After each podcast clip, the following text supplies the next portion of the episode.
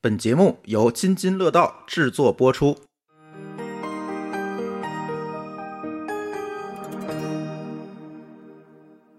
Hello，大家好，欢迎来到新一期津津乐道。然后我们这次请来了三个朋友来做客。 Hello，大家好，我是跑者日历跟装备说的主播佳宁。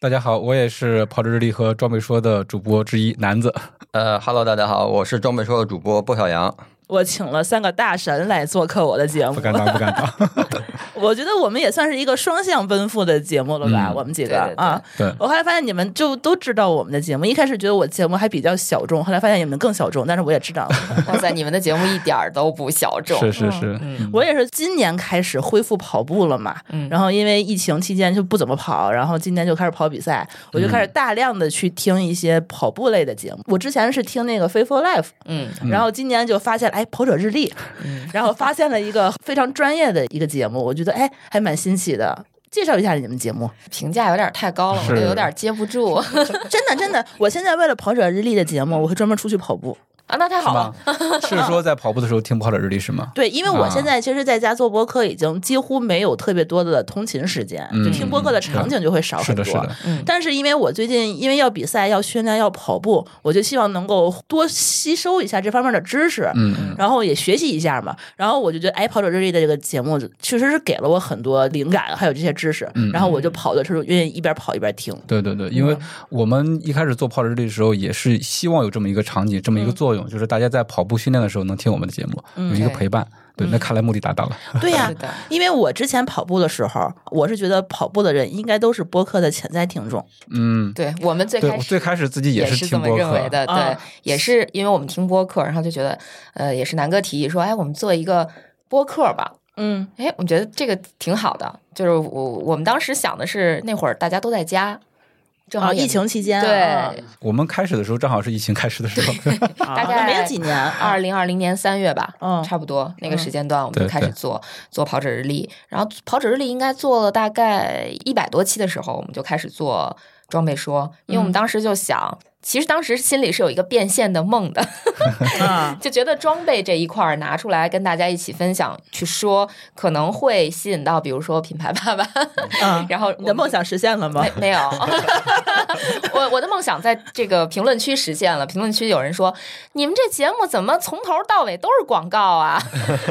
其实都是你们自己自用的，？”是其实都不是广告吧？对，其实都是我们自用的，就没有、啊呃掏钱去做节目，差不多，就是因为我们日常自己也跑步，也会去买装备、囤装备、去试装备，嗯所以这个东西就相当于把我们日常的一个东西做一个输出嗯啊，就有输入我们也输出一下啊。嗯让大家更多的人能得益吧，这是我们做装备说的一个初衷。嗯啊，不，初衷刚才说了是为了赚 钱，啊、然后这个目的没达到，就只能是 退而求其次了。嗯，但是确实专门说，我觉得挺专业的，其实，比如说刚进跑步圈的小白，嗯他其实需要一些装备的指导，比如说买什么样的鞋，嗯呃，买什么样的衣服，对就是这种这种最初级的，还是需要有人告诉你，给对，你少走弯路少走弯路，或者说少花钱，少花没用的钱。对对，专门说的那个 slogan 也就是避坑指南以及种草 大会，所以波神你是装备书的主播，呃，对，主要靠波神撑着。所以波神你一个月花多少钱在装备上？呃，其实我 我算现在算比较理智的，然嗯啊后不会花太多的钱。你不理智的时候 呢？不理智的时哎候，吓死我一个月，可能我更多的还是在鞋上的投入，衣服、服装这块儿倒一般。嗯，呃，鞋可能真的，因为从上初中开始吧，那会儿开始比较喜欢篮球鞋，然后算是一个啊装备男生党，嘛对嗯对。然后后来到后面高中啊，然后包括刚参加工作的时候，跟同事一起踢足球，然后又对足球鞋感兴趣，所以感觉整个过来的这个历程下来，就是对鞋感兴趣。后来可能随着年龄大了，然后有家庭了之后，不再去参与那种对抗性强的运动，就开始跑步了。跑步呢，自然也对跑鞋开始感兴趣。然后就会啊各品牌的跑鞋呀、然后它设计上的一些不同点，或者它设计的巧思特点，都会比较感兴趣。然嗯后就买 买的话，但是一是可能受经济条件，包括确实家里没有那么多地儿放那么多 鞋，然后现在就理智多了。现现在真的就买 是可能也是觉得，其实很多类型的鞋或者大同小异，不是自己特别特别喜欢的那种，嗯就去了解一下，去专卖店里看一看，然后看一看品牌给就是宣传的资料这些，然后对它有一个初步的了解就足够了，不会再疯狂的去买了。嗯嗯，他特别爱逛街，你知道吗？啊，对我就是我比较能逛，逛。经常就在我们共同的群里经常发一 个，哎，我今天又去哪儿逛街了？对对对嗯哎，这个鞋不 错，就是他去逛街，然后试鞋，就给我们发这些东西。就只逛不买是吗？还是说每次出来就得拎两双回去？ 嗯对，也会 买吧，就是买的不多买得了不。对，多不嗯会不会，但其实你看，虽然我们做装备说，我们也经常会在节目里提醒大家要理智消费，就嗯是买理性最消好费的，对嗯，对，就是说买最适合自己的，最适合自己最适合对自己对的对，不一定买最贵的。可能你觉得这个装备舒服，它哪怕十块钱，它也是好的，对不对？嗯嗯它一百块钱也是好的，一千块钱它也是好的，只要适合你，你喜欢。而且每一次我就记得特别清楚，波神老在节目里说，买那好看的，你觉得 好看的，对，这这就是我们真正的想法，对吧？对先是颜值党，然后再对找适合自己的。对，嗯就是我们要怎么说呢？就是提醒大家综合考虑吧，嗯就尽量不花冤枉钱。所以《跑者日历》这个节目的内容就跟它的名字一样，就是跑者记录自己的这些日常对的这么一档节目，是是吧的？，嗯，是的嗯嗯嗯，对。你们都讲啥？讲一些比赛啊，然后日常的训练呀、然后还有一些跟跑步有关主的要小，就是围绕对跑步吧，各对种围事绕儿，跑步嗯各的种事事儿儿，，呃对对都聊各种事儿、各种训练人，然对嗯后，心理的变化，对然后比赛的一些插曲，包嗯括跑圈儿的一些八卦，也对会嗯对，也有会有点儿，也会有点儿。所以你们聊的都是大神级别的内容，还是说像我这种就是菜鸟也可以呃从里头学习点啥的？比如说，我想明年跑一场全马，嗯你们有没有适合我的东西？有的有的，有的我有们的目前应该已经做了二百多期了吧？嗯其实我认为我们的节目是适配了从你刚开始对跑步，对，呃我一觉得直觉得对不会像那种特别特别干的，你进来没之有后就听听不懂的那种倒没我们有。不是搞讲座， 因为我开始训练，我就开始关注一下这些内容，但大部分内容都张腿就三分多的配速。我说我看它有个屁 用，对吧？就你你所有的，在我来看都是一种伤害，对我来说都是一种刺 激。我比较爱看那种，您可以帮帮我，真的是在我这个阶段提供一些我所需要的这些嗯价值嗯嗯啊。对我们可能就还是涉猎的范围会比较广，有破三都的会有，嗯对，然后也有跑的不是特别快的，嗯，就各种方向都有。比如说，我就经常也会分享我那个跑六七个小时马拉松的经历，而我特别爱听那个，对对 特别爱听你跑崩的经历，嗯 都跑南哥不退赛的经历， 对对对我就爱听退赛的这个，对。对是就感觉就跟我们普通人一样，也是可以努努力做成你们现在的成绩。对，其实大家都是普通人嘛。是嗯我们做跑者日历也没有说非得限定说你必须是一个专业的跑者才能听我们节目，我们也是对从自己的兴趣出发，包括会请一些跟赛事相关的人，包括志愿者，嗯都会去聊，就关于跑步的方方面面吧。嗯，对对对我们就主打一个真实，太好，太特好别了逗，就有有线下的，就是在线下的这种场景，听众遇到我，然后就说。说，我说你怎么认出我的？他说啊，你你们就跟那个线上一模一样。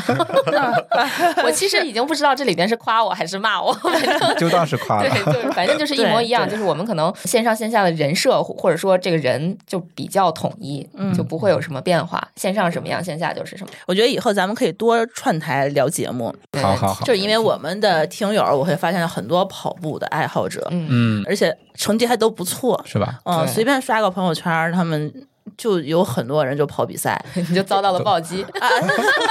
没法聊，啊你知道吗？就他们就跑太厉害，我一看我是跑一七分贝的人，在他面前我就说我聊啥，我还是把你们几个记出来，然后吓唬吓唬他，我觉得比较合适 哈。嗯呃这波神吓唬他们行，我对们对我们吓唬不了。波神是经常在我们群里啪丢一个午休卡，然午后休一卡看二三十公里二 三十公里，然后四四分配，然后我们就都退下 了，都当跪没下看了，见，都跪下 了。退下了，嗯，很有可以意思可以嗯，行，那波神你，我就问你，今年二三年你跑了几场吧？二三年我就跑了比赛，跑了一场百公里越野，跑了一场马拉松。哎，他还挺克制的，对我比赛他很很多。对，波神目的性其实挺强的。对，因为我的这个工作性质嗯没有太多的这种假，然后周末是轮班的那种，然后所以等于没嗯有固定假期。我一年就是尽量安排一场长的距离的越野赛，然后跑一场马拉松。所以就因为比赛少，所以我现在就是争取每一场比赛都 PB，然后等于从一五年，从一五年跑到我前前几天跟一个朋友聊天儿，然后他都不信，我说我现在每场比赛除了一九年北马四小时的官方领跑员，除了那一场，然后到现在从一五年到现在跑的每一场，不管是半马还是全马，可能一年就一到两场，全部都是 PB 的成绩，就一直在 PB。我觉得这就是包括上北马之前我们那个线下的胡同跑那个活动，大家聊为什么能坚持下来跑步，我觉得就是你能通过你的坚持看到变化，不管是身体、体重、身材的变化，还是你能在跑步的成绩上看到你的进步。呃，你是有一种成就感，就是让你能拿到不管是从身体的变化，还是从运动的成绩表现上，这都是一个正向的，然后让你自己有一定的收获和成就感的。你们都这么了解这个行业，那咱们今天其实就只可以进入正题啊， 就做了十五分钟广告， 我给你剪一剪，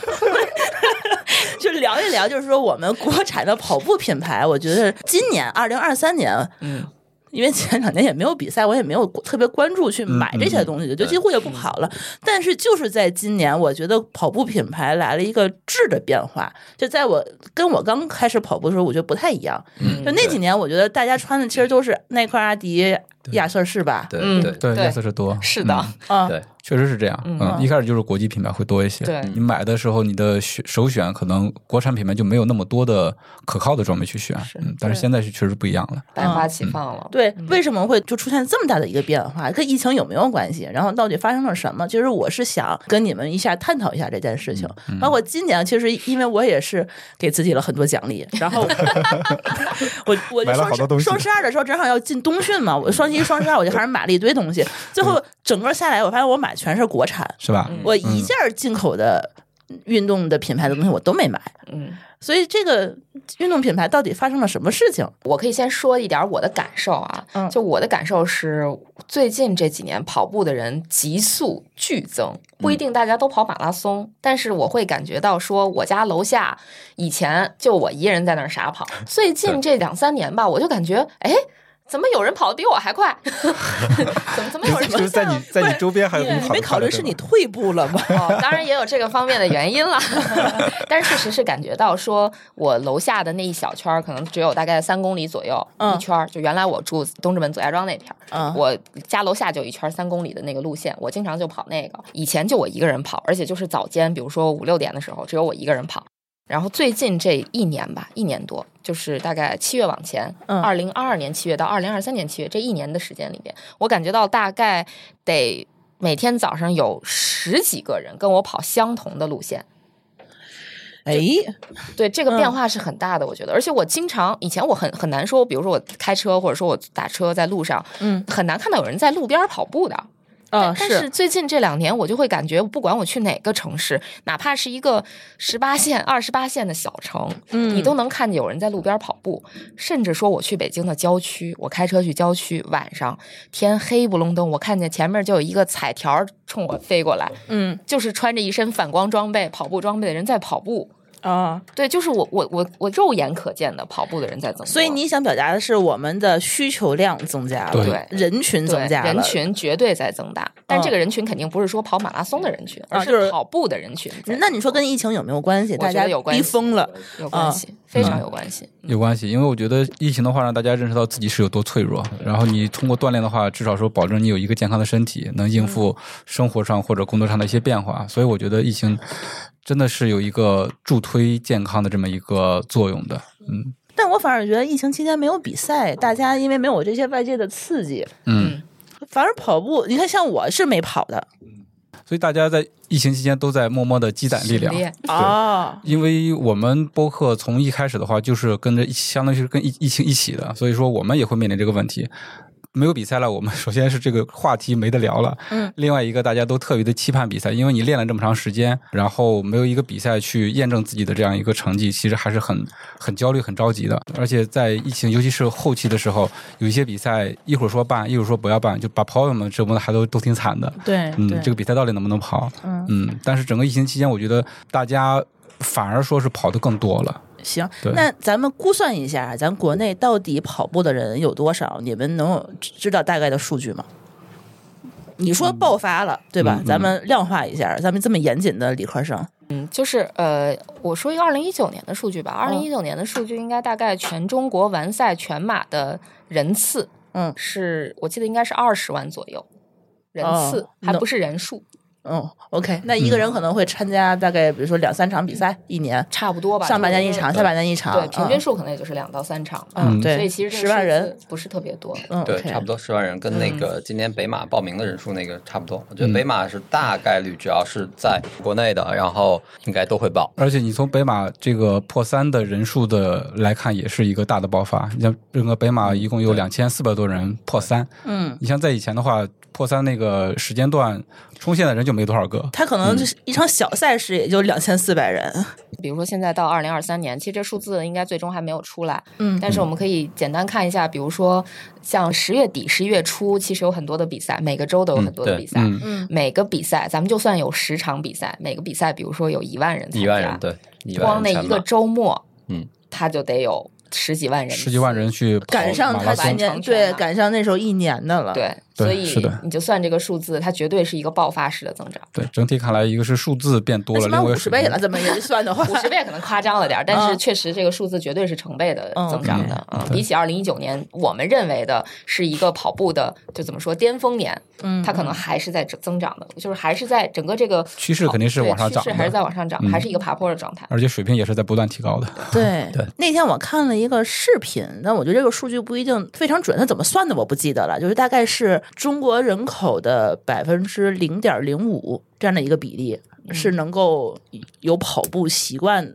并且能够参加比赛的这种能力的，所以但你我看这个比例，看着还还蛮挺还蛮挺低的，对，吧嗯然后你要要去乘一个增十数量几亿的的这个对对基数的话，那就也是挺大的。嗯，对，体量还是挺大的。所以那其实如果是按照进口品牌它这样的用户增长的话，那你是觉得他们没有跟上我们国内的需求，还是什么原因有了这样的一个市场的变化？其实主要还是看数据嘛，就嗯是现在比较流行的一个数据，就是说你看每一场大型赛事结束之后，各个品牌的跑鞋的穿着率，这个应该是大家最直观的一个感受。嗯可能过去的几年，可能没有我们叫数鞋，就是数鞋这个事儿，它还不是那么流行的时候，嗯你会感觉说。你在观察上，就感官上来讲，可能跑过去的人，耐克、阿迪、亚瑟士这种嗯嗯嗯这种国际品牌会比较多。然后到了最近这一年，就数鞋，你再去看的话，就是国产品牌是占上游的。就对这个可以也可以让波神具体来说说，所谓的数鞋到底是 个啥？对这个暑假，我先说一嗯下我自己的观察，就是今年印象最深刻的，就上半年我没有印象，因为上半年我没有参加比赛，所以嗯我就不不关关注注比赛。嗯，到下半年，从北马开始，北马当时是因为两千四百人破三，然后呢，应该是第二天还是第三天，月跑圈夸出来了一个大截图，嗯，在刷屏了，就包括我们所有的跑步圈里头都有那个公众号的那个截图，就说穿的跑鞋都是什么。对，对对，然后这些破三的人里头，几乎前几个全是国产品牌。我当时心里头第一想说，这个数据到底是不是真的？它是怎么收集上来 的？然后它是不是广告？然后我就很好 奇。然后后来前两天的那个上马又出现了嗯，对，嗯，对，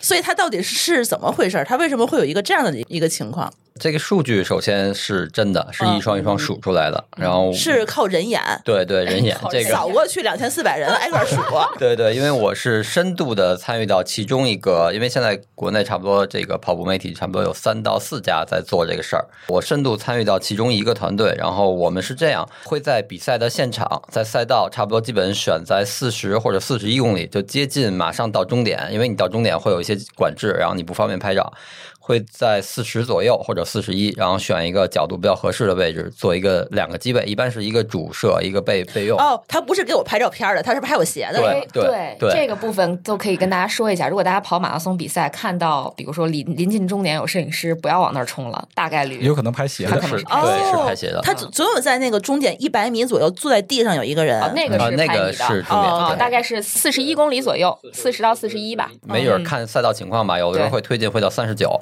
对然后根据发枪时间，比如一般比赛七点半或者是七点发嗯枪，然后往后推推到破三的最后差不多那个时间段，按枪声或者按静时再推，再往后延五分钟，嗯差不多所有经过的选手，然后我们会在那儿拍他的鞋，嗯然后打文件包按时间顺序往回传，然后我们这边是差不多六七个小组，然后一个数鞋的，比如说像像我这种跑比较多、比较研究鞋的，对鞋款比较了解的，会负责数鞋款，然后旁边配一个助手，然后帮我计数，你能看出来这个鞋到底是哪款是哦吗？，对，能看出来，这就是专业。 对，就是因为它有的时候不同代，呃，对，就是经验吧。看比如细你节看的多了，或者穿的多、跑得多，你对它了解，可能像耐克的 Vaporfly，从 Next，然后到 Next Two，然后到那个现在第三代，然后阿尔法 Fly 的一二三， 然后甚至有有一些。其实，在破三的里面，他们选择的像以前可能选择的相对比较少。像我第一次、第二次开始参与数鞋的时候，大部分破团选手就是那两三款鞋，然后到现在就百花齐放了。嗯你看，光耐克有的还有穿百分之四的，就穿再早一九年的款的，更早的，嗯，对，四年啊这前你的也都得鞋，认得出来才行。对，包括它的配色，各种配色，可能也就是通过鞋型儿啊，呃，大部分照片是能拍得很清楚，你能 Logo 很能很看清楚、品牌，通过 logo 来看，然后鞋款是通过你这鞋型儿的造型看，然后如果还有一些不清楚的，或者像北马两千四百多人破三，所有的到后面可能就二三零的选手能能是单人或者两三个人的照片，后面五六个人一堆儿的，然后经常有挡住的，嗯，你还要分辨他的性别，要看号码布， 或者比如如果他他男女脸款 他的脸都被挡住了，你就只能通过号码布上的那个颜色来判断是男性还是女性。你这个不能用 AI 给你替代一下吗？你这个男子给他写一个， 这个程序员的小伙伴 说是可太费以劲可以了去啊考虑，但是目前还没有做出来这个事儿。对，这样可能人数会比较人数更精准准一些点儿对而且就是，其实我我也参与过一次输血，就是 确实是就没有经验，真的不行。就是如果没有经验的话，比如说我，我就会特别纠结，一张照片里这个人出现了，我算还是不算？到下一张照片就出现了，我还算吗？就是，嗯然后这张照对，你片也得分，你对得分辨出来对我能不能已经数过他了，对他对，又是谁你？还对要这种来回的翻来覆去的倒腾，其实就是真的经验非常重要，你还要关注他的鞋，关注他的性别。就是综合是一个判断对，嗯非常复杂，而且你知道，他们每次数鞋的团队，其实真的就不是说一两个人能干得了这件事儿的。就大概这是一个什么样的规模？我觉得他那个鞋每次数完还挺快的，大概嗯一周之内肯定会发布。对，嗯呃，基本当几十，天个人嗯嗯，差不多七组八组，一组两个人，就十来个人。这是后方数鞋，前方你还前方还有有摄影师嗯师，至少两个摄影师，嗯然后还有负责回传的，因为文件很大，每一张照片都是高清的，一张照片七八兆，然后对上千张照片负责回传，以网速也是一个很大的，对 对经常基础设我施其实我们数的时候，有的时候就是很集中的照片发过来，那可能上午刚跑完比赛那一段时间，我们闲着，因为照片没回来，对对，对哦，然后下午赶紧去数，然后几乎是在下午四五点钟之前能把破三的搞定。包括佳宁刚才说的那个，你怎么去判断人？可能这一张照片里十个人、二十个人，每个人的速度不一样。可能数这一组第一张，这个人在队尾，但他跑得快，他到第五张、第六张的时候跑前面去了。嗯嗯有一个人已经在走了，对我还要判断我刚才是不是数过这张对，线是不是如果你要是错过了这个人？对，为了准确性的话，你还是要去判断、考考虑这个因素。 AI 从业者朱峰，我觉得眼睛都瞪大了，我觉得特别想可以是一个是吧？先判断性别，再判断品牌和鞋款，然后第三还要判断这个人你数没数过。他有人要乱入一下。哎，我必须要乱入一下。对，你们把这个标出来的这个数据标注出来的数据可以交给 AI，其实这个完全是可以做 到大的。大模型啊去算一下，对呃，吧？不用大模型，就是视觉模型就可以解决这个问题啊啊啊嗯哎，！这事儿咱干了吧，因为一般就可以爆个料，数鞋背后是有金主爸爸的，嗯就大概率是有哎的。所以我的下一个问题就是，你们花这么多人、这么多时间干这件事情，到底的目的是什么？因为我觉得这就是为了出那个报告。一开始我以为是月跑圈的广告，他觉得自己有哦特别牛逼，我可以把嗯这个这个绝对 logo 可以是效果之一。对， OK。嗯啊，我这专就是业嘛，效我果把之一我把这个数给数出来了。对对我就对我有这个能力啊对对我一开始以为月跑圈他是每次跑完步，他不得啊 哦保存那个线路，对然后对他选一双跑鞋，然后嗯对我以为他是拿这个哦那数个据肯定不库直接全 circle 出来了，那就那没有，嗯，那不是没有不是所有的人都用那对对个不是 app，所有对吧？的对，所以我还对当时为什么质疑他这个数据，就是这个嘛呃你是觉得不全对吧？呃嗯对没想到有波神这样的嗯没有人， 神经病啊，他专门干这事儿 啊。对，他其可能实神经病其实最开始可能就是一些像我这样可能对装备比较有兴趣的爱好者感兴趣这个事儿，然后可能但是那会儿也不数那么多，可能就看看前十，看看这些精英选手都穿什么。到后来呢，哎，觉得既然可以这么做，那咱们就做全了，把它都弄出来，然后看整个的一个分配比率啊，不同水平、不同性别的跑者他选鞋的一个思路，嗯，然后这样呈现出一个整个至少是一场比赛的这些跑者的这个使用的画像。嗯，是这样。然后呢，所以说刚才说是准不准是准，然后因为我们这么多团队全都一一双一 双一双一双就对数出来数的。据呃也是真实的，因为也遇到过有一些品牌可能会对自己的数据产生质疑，会反问我们嗯是不是市场占有率低了？对 怎么对这么多对，人然后应该呀他们是不是但是我们也也确实有一次做过核实，核实了之后没问题，就是就是没问题，就是他穿他的鞋人人就是少是吧对哦？OK，对，所以然后我们也不接受他的一些协商的那个条件啊，怎么反正协也商啊没接对上，吧所以我们也就是真实的还客观，协商，对对呀，客观买的买排名是吧？对。其实你想想，它本质上就是一个榜单，对对吧榜单榜单背就是可后以接受这对些东西，总暗箱是操作。对，总是对会有一些其他的东西，尤其是对现在数鞋的这个产业吧，或者说这这这个业务线其实已经非常成熟了。对数鞋的这个自媒体也蛮多的。嗯那其实每个自媒体，我不敢说每个，但是大部分做数鞋这个背后，它的驱动还是品牌会给钱。嗯啊的意思就是说我要争第一，呃，对，争或者前三，对，嗯或者说我，比如说我是某品牌，嗯我嗯已经百分之百确认这场比赛肯定是穿我鞋的人多，那我就会去买你这个榜单，就相当于我要大做特做，就是这是一个背后的一个逻辑。他的嗯买榜单的时候是你发布之前数完鞋之后嗯，不这么一个阶段，不不不是不是之前在之前对在在之之前嗯哪个阶段他买？应就该是数之是前赛前赛前赛前前会把鞋发给更多的人，你在比赛的时候去穿。对，这就又到了前面的一环，就嗯为什么会看到说大家可能现在国产跑鞋的穿着率非常高，对，为什么破三的人嗯都是呃穿着国产跑对鞋？，为什么阿瑟斯都没有人穿了？对，因为买脚，就是这是对又是一个内行词儿。就买脚是什么呢？比如说我是某品牌，嗯我希望这次北马 破三的人百分之九十都穿我的鞋，我就找这些人，我就发布一个活动，说几月几号。哪个地儿的马拉松，他也不能直接碰瓷儿嘛，不能直接写名字嘛，这涉及到一些可能赞助之类的，嗯啊，呃内内容不能直接写，你就写，比如说呃十月二十九号嗯北京的一场马拉松。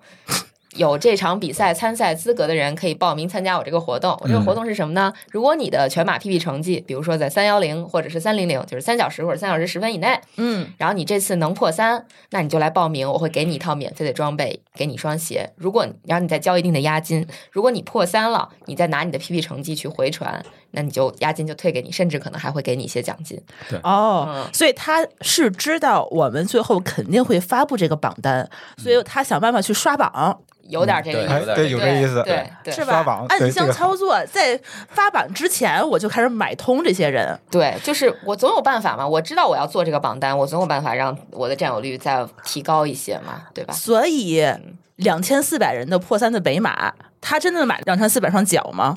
呃，但买不了那买不么了多，是买不了对，因为大家对品牌其实还是有需求的，因为现在所有的品牌都在干这件事儿，甚至说曾经耐克、阿迪不干这件事儿嗯，现在也开始干，就这些国际品牌也开始干，因为国内品牌太卷太卷了，对对他给到的这个，就是他给到的这个奖金高到什么程度？就是我说普通选手、业余选手啊，还不是说那些精英选手跑二幺级那些选手，他给到普通选手最高的奖金能到八千，就是你跑一场比赛，不仅白混一套装备，嗯还有钱还赚。有钱赚，就是他成了一门生意，他舒淇姐陷入了思考，想挣这个钱。 还差多少？不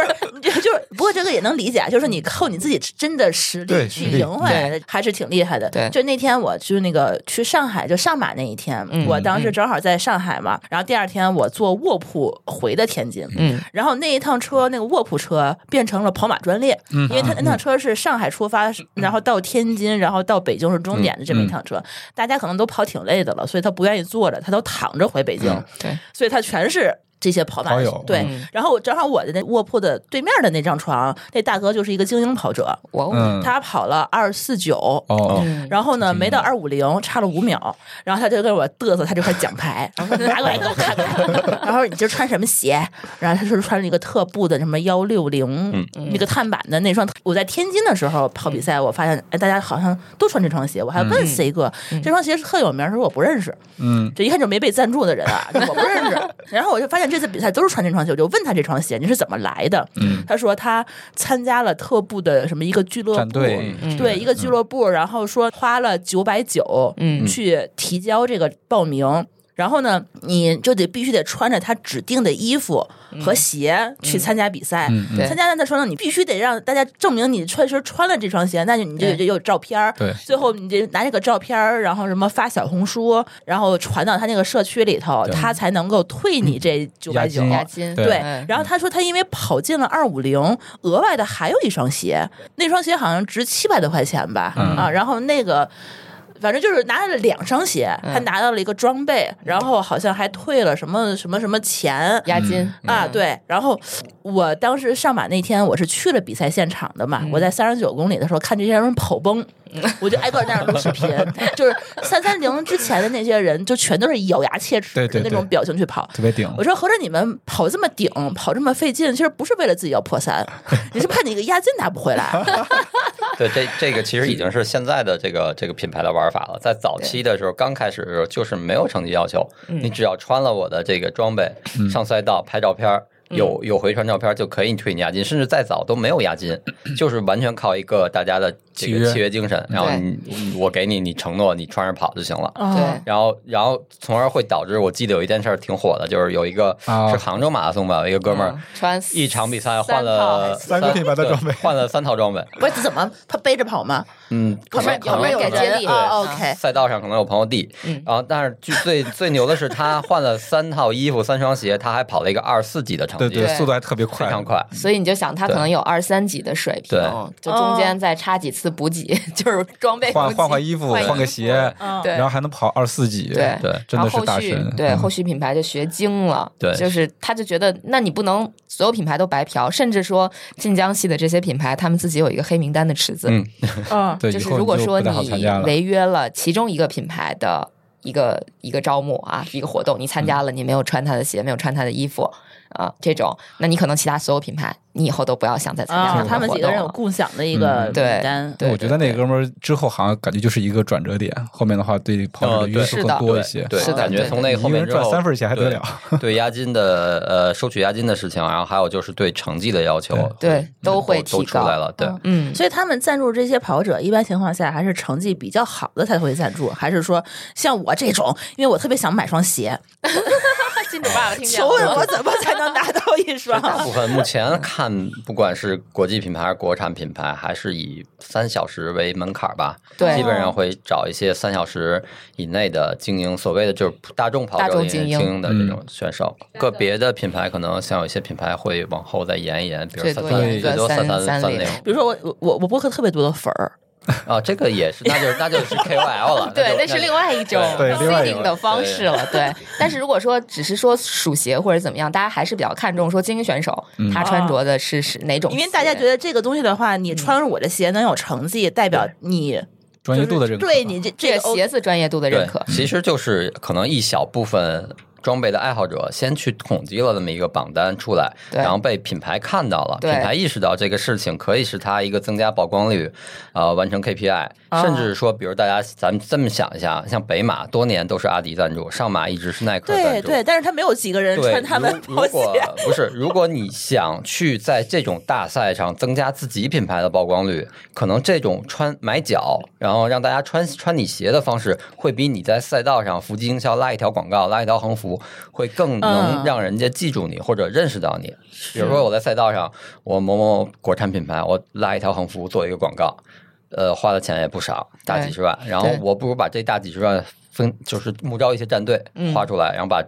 这个装备投入到赛道上，嗯嗯对这样最后出来这么一个榜单，我再去哎营销一对下，营销一下。比如 说我可能即使我不是第一，但我可能会找到其他另一个点对嗯去做一个营销。对，是，所以波哥，你有几双？他他鞋特多 啊，为赞助的有几双？这个没统计过吧？ 反就正是是他呃需要统计。对，应该说他很少，对他很少说成为哪个品牌的战队，哦，嗯，对，但是会有品牌赞助他鞋子了，嗯跑得快还是好， 嗯是对，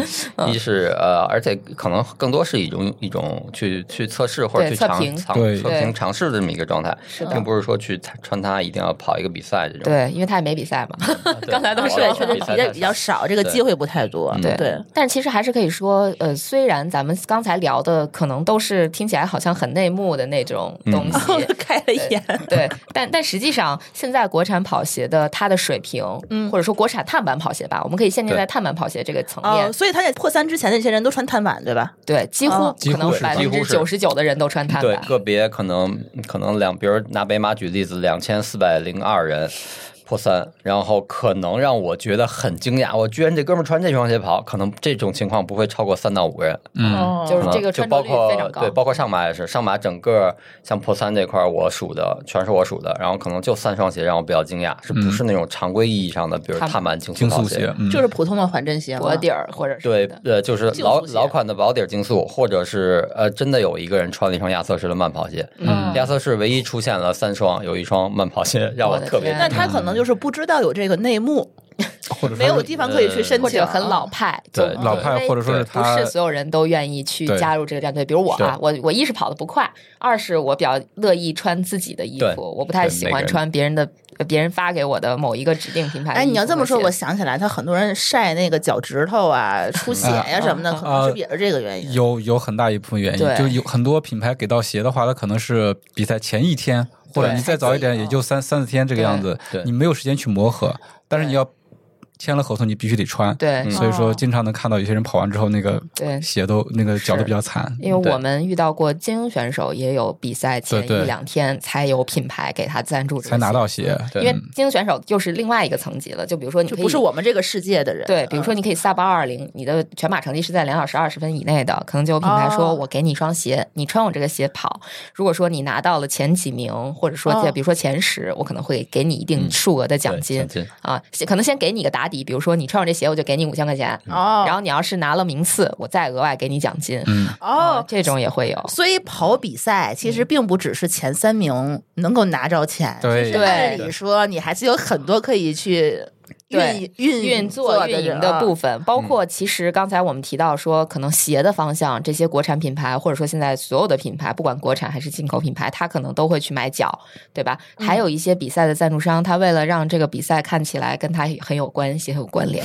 他也会去做一些营销，不一定是给鞋，可能是给一些衣服。衣服对啊，，甚至给一些奖金，就比如说我们服务过的某某品牌，它可能，比如说它会做什么三三零到三零零之内，只要你跑到这个成绩，你穿我的衣服跑，没有鞋啊，你穿我的衣服跑，我可能就给你个三五百的奖金，甚至可能更多的扩到，比如说四零零到四三零，你完赛了，我也会给你一两百块钱的奖金，就只要你穿我这个衣服就 OK 了。对，因为我也是今年，比如说天津这一场，我就会发现很多人穿鸿星尔克的我没有见过的那个 T 恤，嗯，然后我当时就啊不是瘦，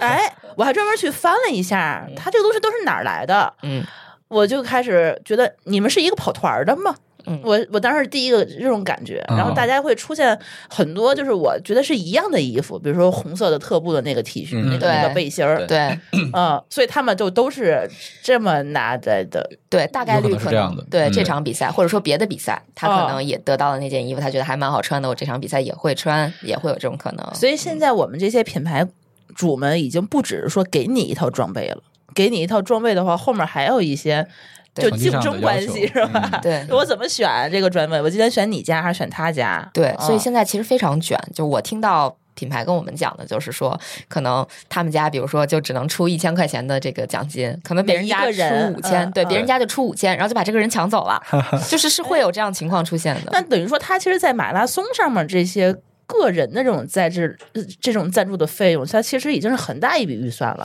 相当大，我觉得就一场比赛，大的这几个品牌，它嗯投入的人力物力，别别算人力了，算物力吧，嗯，几百万应该。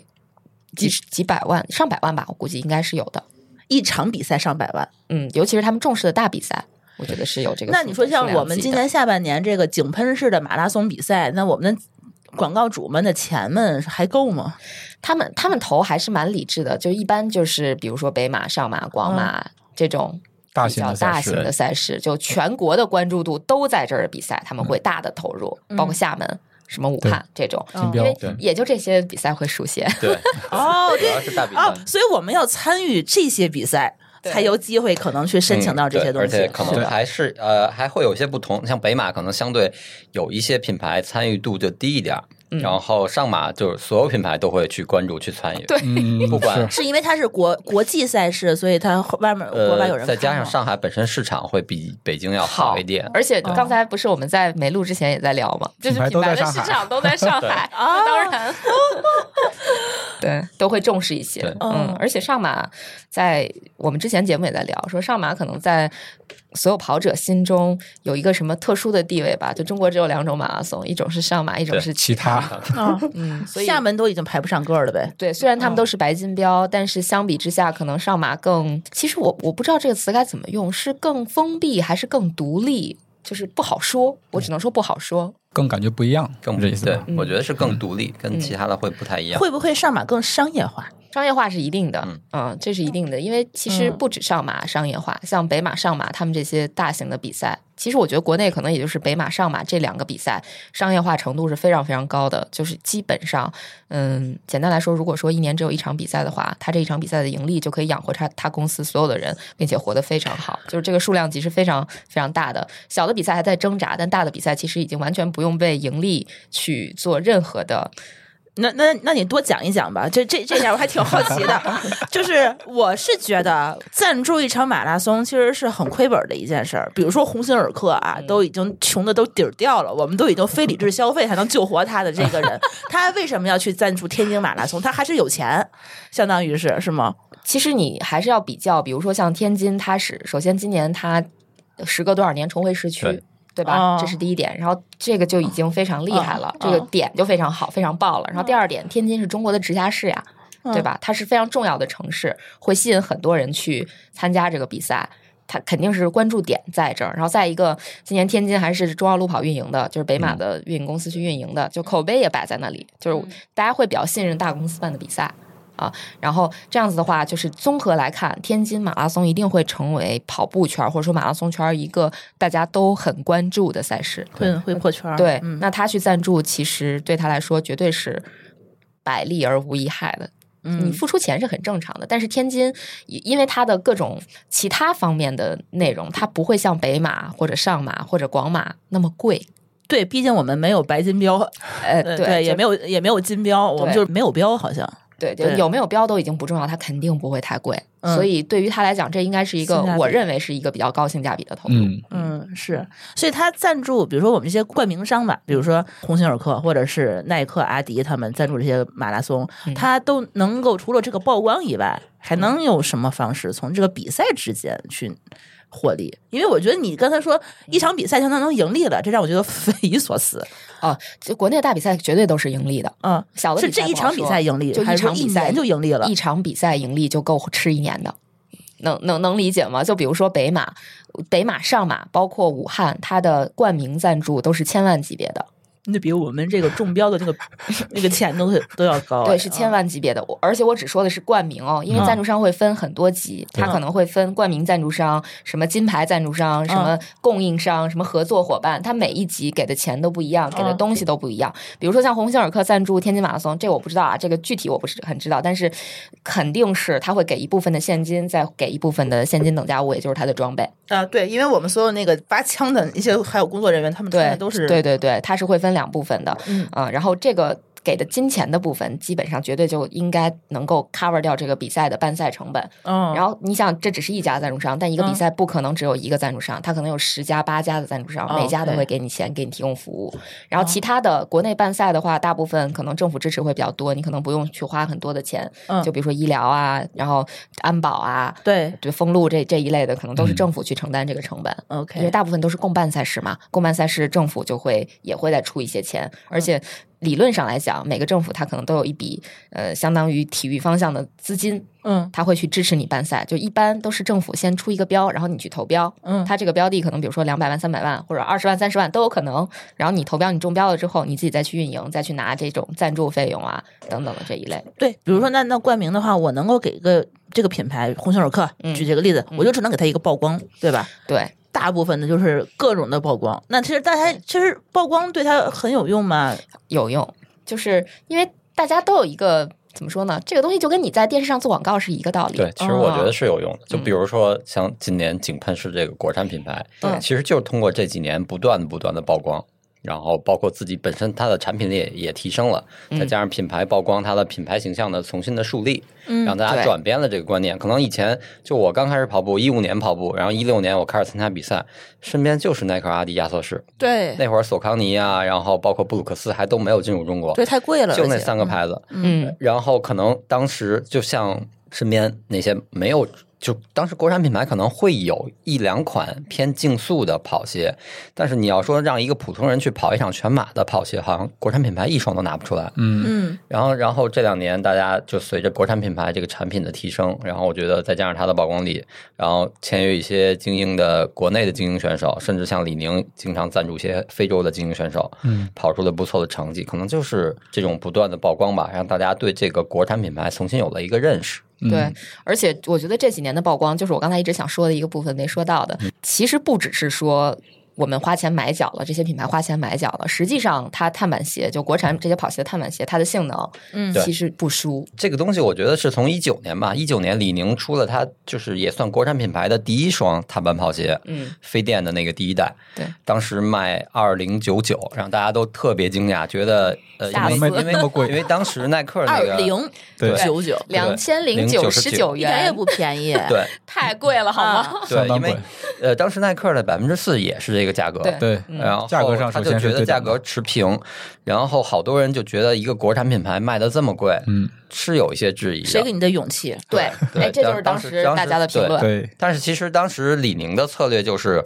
他不指望这些鞋这双鞋挣钱，因为本身这双鞋鉴于当时的那个成本和它的制造工艺，它的良品率很低，它可能就是成本 成本太高了做这个形象工。程， 对，其实就是告诉大家我有能力我这个国产品牌嗯能做出来，然后从呃成本就是从供应链上都能解决所这以它些问题。不能太便宜，要不然你都都去买了。对，都然后买我所做以不出它来啊，。对，做不出来对主要是做不对出来良品率不行。嗯，对他就是把那个标杆先树立在这儿，嗯然后这样，然后同年特步出了他的幺六零 X 的一代，嗯，然后董国建那年穿着这双鞋，呃，跑柏林马拉松，对，嗯跑了中国，对，应该是当时中国的第二好成绩，二零八二八，对应对二零八二八，等于是中国当时中国马拉松的第二好成绩。嗯其实我觉得从一九年开始，就真的是国产跑鞋开始上上道了，就一点点开始走，嗯，就然后经过一九年到现在四年多的时间吧，它这个其实我觉得就是品牌力。然后现在你说从，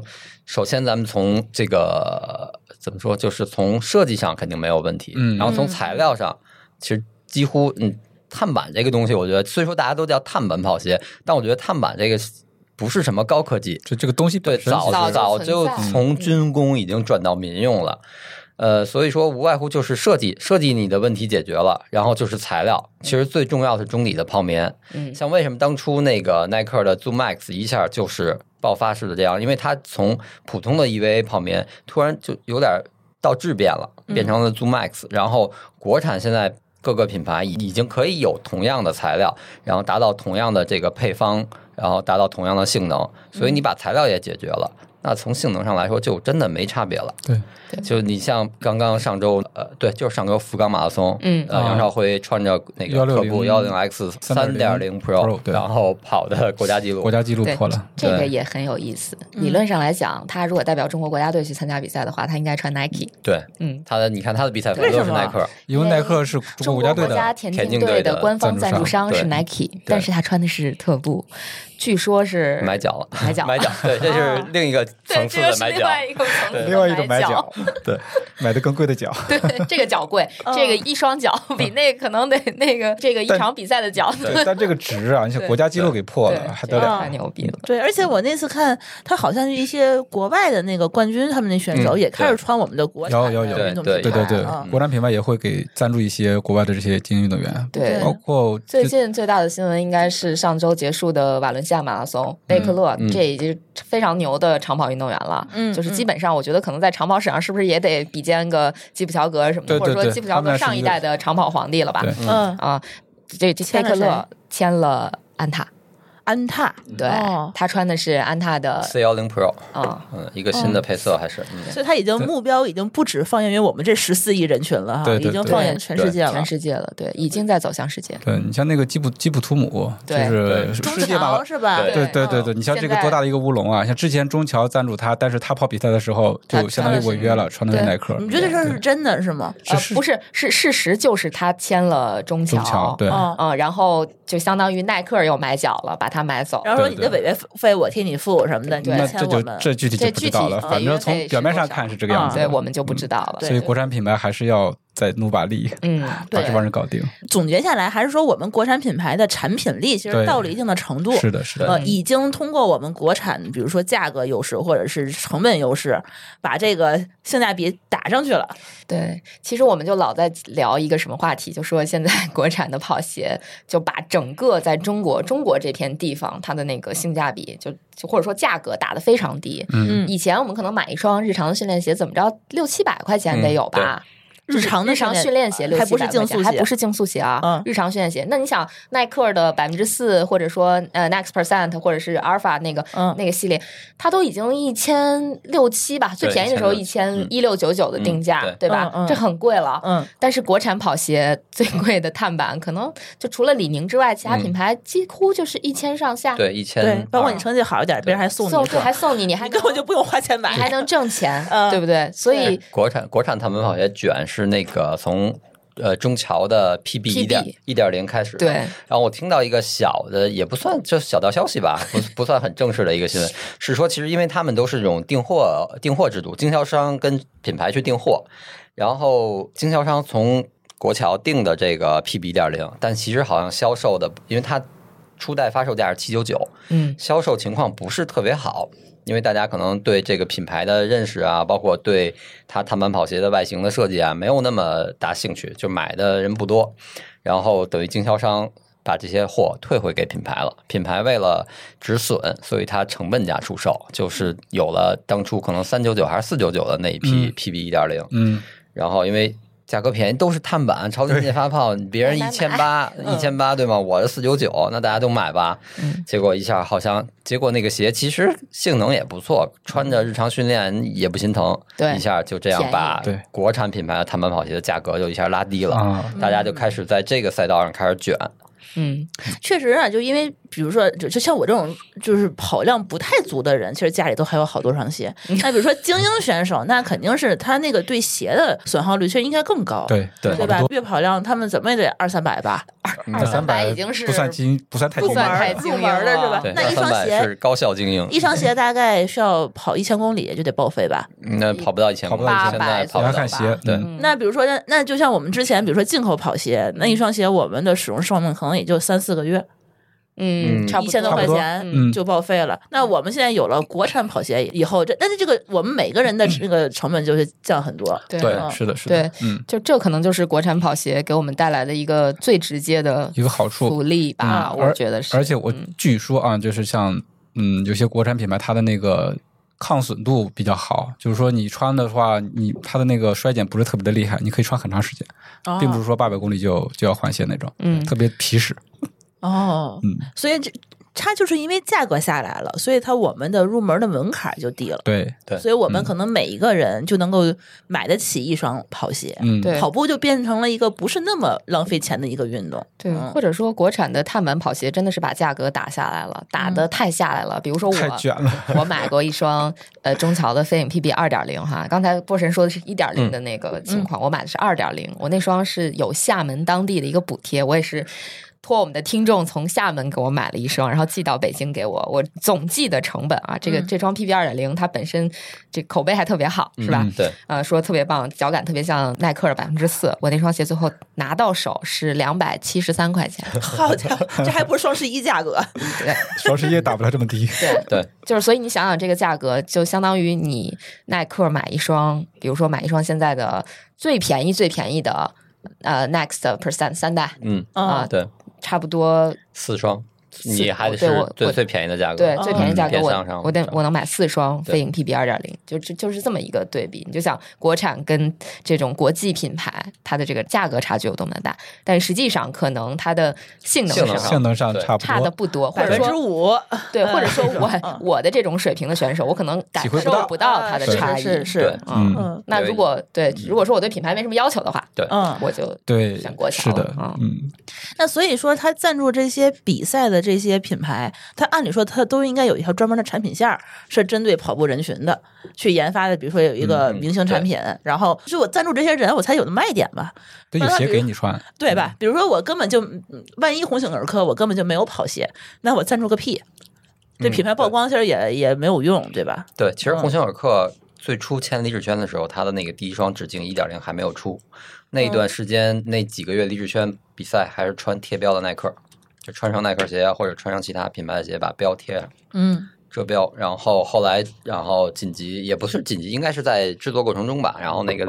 呃，直径一点零推出了，然后后面李志轩包括他周围那些他的团队都穿的那个直径一点零去比赛，嗯，对，所以说宣传之后，你的产品力要跟上对才 行。对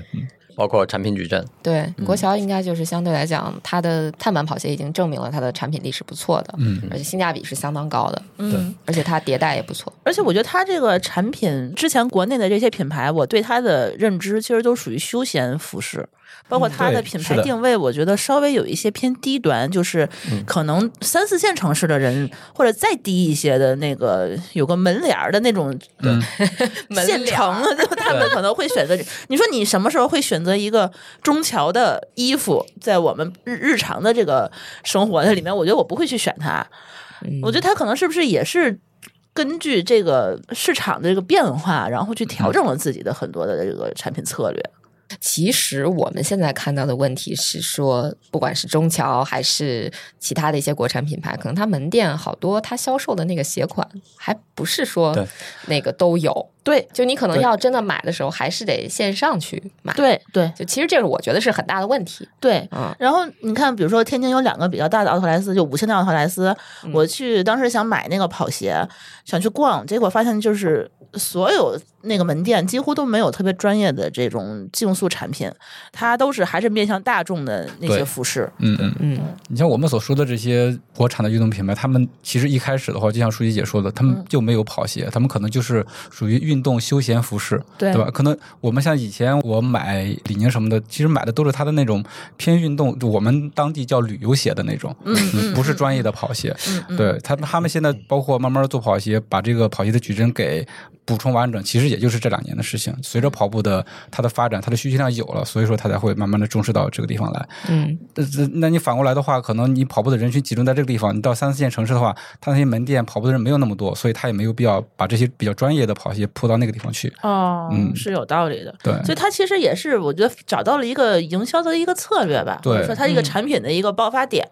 呃，通过这个疫情，通过我们的跑步人数的增加，对，其实装备就是以我看来还是蛮挣钱的一个领域，就是我之前没有想到的。我也有跟朋友聊过装备这个项，就是他觉得现在中国体育市场可能唯一赚钱的部分就是卖装备。哦，最直接。对，包括我本来是学体育产业管理的，嗯、呃，嚯我 对我就是这专业的，就是我当时我记得印象特别深刻，我上学的时候老师就讲说，中国的体育产业就是体育用品产业。就是消费品面向对终端用户的。嗯对，所以我们当时毕业的时候，非常好的去处是哪儿呢？就是去李宁、安踏各大品牌，各大品牌，包括什么当时还比较火的什么贵人鸟， 就这种贵人鸟，对，去这些品牌是大家比较向往的，觉得自己是真的去做体育产业了，嗯，这种对这种工作，对。对，要不然大部分的话，它可能就是当做一个普通的这种帽衫、T 恤对这种去来穿。对对这些其实嗯都算体育用品产业，嗯。但是你看，像之前的话，我会觉得这些品牌没有什么区别。对，现在就有区别了，因为对有些品牌会侧重于说我在跑步这个圈儿多打一打，比如说嗯特步，对吧？比如对说刚才我们提到的李宁、鸿星尔克，包括安踏之前，其实大家比较诟病它的是没有那种专业的跑鞋线嘛，对对吧？就是安踏其实好像一直在做，但是都又感觉它没有那么认真的在做，对，我觉得安踏之前是属于没有一个很清晰的线路，他没有想好自己要怎么做，该哦该去做什么，然后去怎么做，嗯他没想好。但是今年这整个安踏，他几乎就把自己的跑鞋矩阵完全一下子就补清晰了嗯对，清晰了对，补充上来了。 包括越野跑现在也开始在做，对。嗯，对，对现在就刚才说到越野跑了，现在国产的品牌也开始啊对疯狂的进军对越野跑因为领路跑域路跑已经卷到差不多了。对开始卷越野 了。对。嗯对，这个开始卷其实我觉越野得跑还挺好，它是一个良性的卷，就不像说我只是大家在拼价格，嗯，对对，比比谁便宜，比谁怎么样，或者比谁我做个外形超个其他品牌的外形样子，然后我我比它便宜嗯去做一个这样。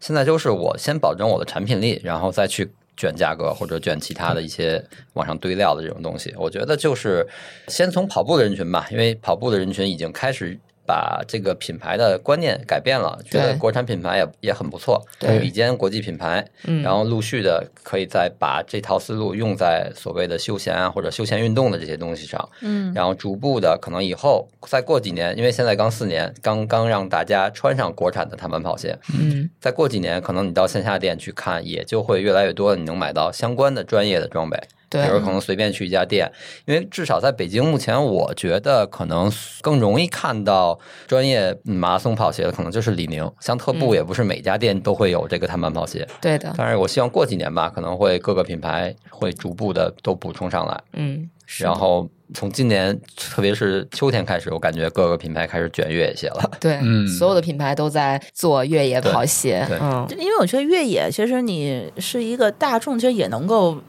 参与的，就是跑跑马拉松，其实还是稍微有点门槛儿。嗯但你对爬爬山，嗯对吧？你去外面露露营，其实这个东西的话，也是一个很大的一个市场。对嗯对这是一个比较正常的路径。就以前嗯我们都在说，可能跑步的终点是什么，嗯就是转头要么铁三，要么越野跑。越野跑，嗯但实际上，越野跑它最早是玩户外徒步的这波对人，嗯对他们玩起来的。嗯所以你玩越野跑的话，理论上你还是需要有一些户外的知识、户外嗯相关的这种生存技能等等这些东西。其实你去玩越野跑才是更安全的，反而是你从马拉松转过去之后，你可能不太了解户外的这些很多东哦西，对对就会有一些危险的。对，其实嗯是完全两个不同的运动。对潜在的危险存在。所以可能对于普通人来讲，很我现在也看到很多人平时是就是出去徒步啊、爬爬山什么的，嗯，然后就去报一些短距离的，可能十公里或者是二十公里的这种越野跑比赛去体验，我觉得特别好。嗯，而且越野跑的这种感受和去徒步不太一样。不一样，对，而且今年我觉得那个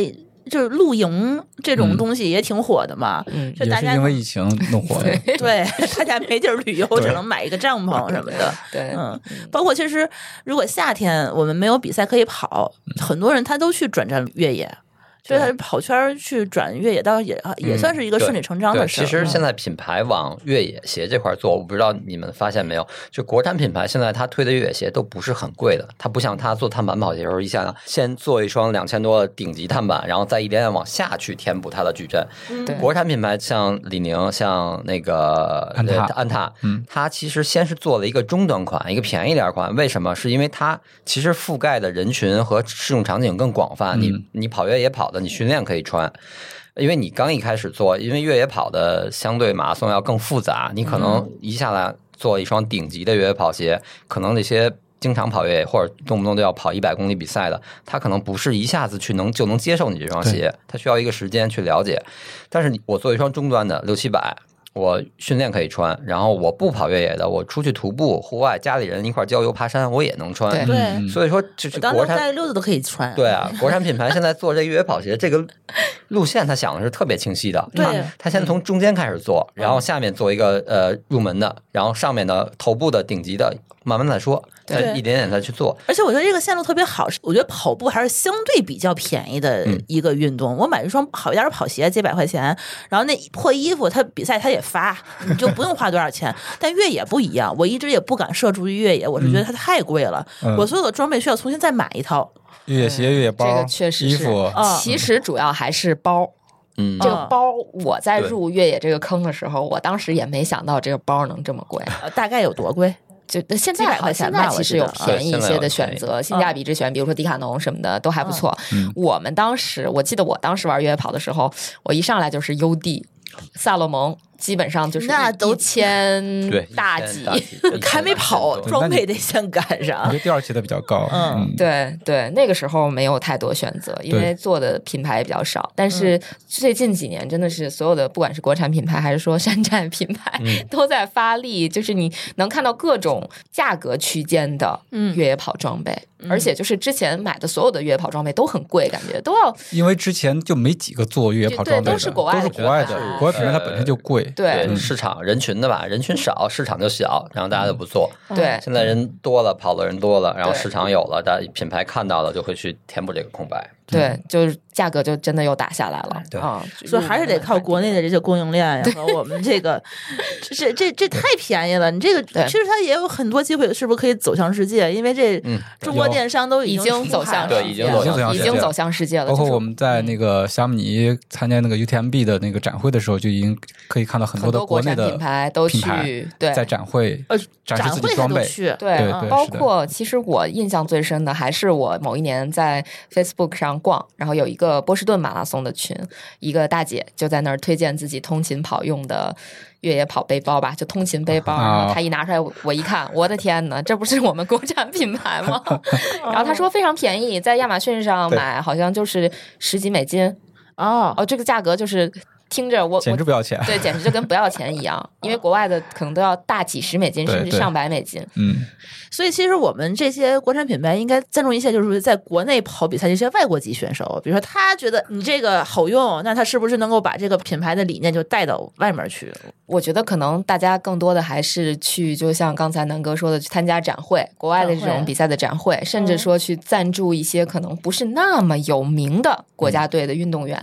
让哦他们去穿着他们的装备，然后用这种方式去打影响力会多一点，就这种方式会多一点。嗯嗯，或者专门多派一下我们的运动员出门儿，嗯，这拿到种名次也可以吧？对这种也有，嗯，倒是也有，那我们这个节目，我觉得聊到这一部分，只聊了我们提纲的一半儿。我觉得， 呃，本期节目其实可以分一个上下集去聊。那我,、觉得，因为很高兴今天邀请来三位跑步大神，然后我们的听友有很多跑步的，所以我们就不如把这个节目分成两集。第一集的话，在我们津津乐道上面去播出。嗯那下集的话呢，下集可以大家去跑者日历的节目里面去订阅收听。那我们下一集其实也会给我们。听友们带来更多的关于运动品牌的一些大家不为人知的一些呃小秘密吧。嗯好吧，好嘞好嘞那先这样，好的拜拜。嗯，拜拜拜。感谢大家收听本期节目。由于本期节目时长较长，所以我们分成了上下两期。上期会在津津乐道的栏目里播出，下期会同步在跑者日历的媒体矩阵“装备说”节目中同步播出。大家如果有兴趣的话，可以移步到“装备说”节目去收听下一期。同时，也欢迎大家去订阅跑者日历的媒体矩阵“跑者日历”“装备说”和 “PB 计划”，也同样推荐给大家。感谢您收听本期节目。本期播客节目由津津乐道制作播出。你也可以在我们的官网 dao 点 fm 找到我们的更多内容作品。如果您喜欢我们的节目，欢迎在微信、微博、朋友圈等社交媒体转发分享。您的分享对我们而言十分重要。如果您希望与我们互动，可以关注我们的微信公众号“津津乐道播客”，天津的津，欢乐的乐，道路的道。在关注后按提示操作，即可加入我们的听友社群。